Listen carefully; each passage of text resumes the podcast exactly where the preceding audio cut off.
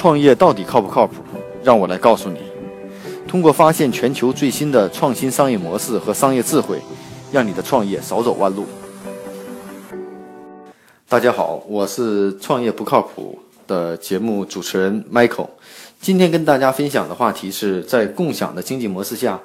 还有什么不可以共享的？在美国有这样的一家公司，通过共享饮水机啊。来推动共享模式的发展，在水的饮用市场，通过共享饮水机的方方式来冲击传统的瓶装水的业务，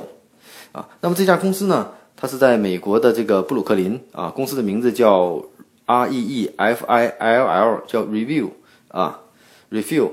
啊，它这个公司的理念是什么呢？第一个有两个很大的不同啊啊，第一呢，将水作为服务卖出去，按照年、按照月、按照付费，每个月大约有一点九九美金。你可以在他布的所有的自动饮水机的地方去自助去饮水。第二个呢，他打了一种环保的理念，也就是说，他会他不去追踪你喝了多少水，而去追踪你由此使用这样的服务节省了多少塑料瓶子，然后带来了多少环保的益处啊。所以它是这样的一个理念。那它的服务怎么使用呢？啊，他在现在在。布鲁克林大约布置了大约有八到九个的这种在咖啡厅装了这种自助饮水机。那用户呢，通过 App 只要定位到附近离他最近的饮水机，然后呢，通过呃打开 App 应用，然后然后呢，如果你是会员的话，就可以直接的去享受你的服务，啊，拿他提供的瓶子或你自助的这种饮水设备去接水喝水，也或者说是呢，如果说你可以购买他的会员的服务，按照月付费、按照半年、按照年付费都可以。那在这本质上，这个水到底是否健康的呢？它通过跟当地的一些合作，将当地的好的水源通过过滤，会做到一个比较健康饮用的一个效果啊啊！另外呢，它也是解决了在很多咖啡厅，大家去咖啡厅消费的时候会大量要一些饮用水喝的方法。那其实呢，我们举个例子啊，其实在北京啊，我们很多地方我们去喝咖啡的时候，其实。我们都面临一个问题，可能很多朋友还点的巴黎水，点的是依云的矿泉水，但是那瓶水的价值其实也非常贵，十五块钱、十八块钱、二十块钱都有。啊，其实我们为什么要喝水？觉得喝饮料不太健康，我们希望能够健康的方式。所以说，现在在国内的饮用水，即使瓶装水，从农夫山泉从一块多的到十块的，到二十块的，到到三十块的也有很多。有专门给老人喝的，有专门给孩子喝的，有专门给孕妇喝的，不同的水啊。所以大家现在对水的要求，这个市场已经非常细分了，而不是简单的我要喝一个纯净水啊而已，或者是一个农夫山泉而已。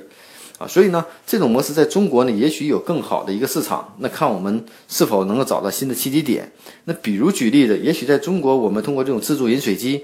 然后呢，我们在一些咖啡厅或写字楼布点，啊啊，然后呢，让用户呢下载我们的 app 去充值去喝水，啊，然后呢，可以赠送一定的水瓶。啊，目前在国外这家公司呢，它的这种水平还不具备智能设备的功能。也许以后我们可以把水瓶制成智能设备的功能，并不一定通过 App 来辅助，只要把水瓶放到饮水机下，就可以自动识别，就可以去喝水。我觉得这也未尝不是一种好的方式。那至少现在很多人出行也好，我们都自带水瓶，我们都希望喝到干净的、有价值的纯净水，对不对？因为我们这水是非常健康的。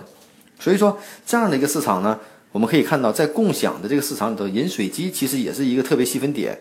我们现在有共享的这种各种的场所，共享的 KTV，共享的咖啡机，共享的呃自助的咖啡机，还有共享的车，共享的呃人和共享的这种知识资产和技能都有。那也许在水的市场中会有一个很好的应用。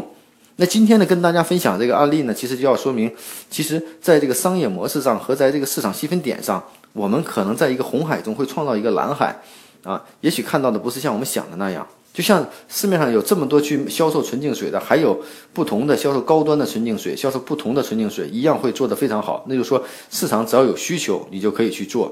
就好比卖茶的也好，现在有贡茶的和奶茶的市场也做得非常不错。所以说，在一个很高频消费的地方去创造一个场景，也许我们能撬出一个更大的这种蓝海的一个市场。嗯，那呢，我们希望是今天呢跟大家，Michael 呢今天跟大家分享的这个共享。这个市场呢，其实也是看到国外一些新的共享模式啊，希望这对大家有一说脑洞大开的分享。那共享饮用饮水机这种模式在中国到底能不能行得通呢？也许有的朋友你可以把它做得很通。关于创业不靠谱，更多的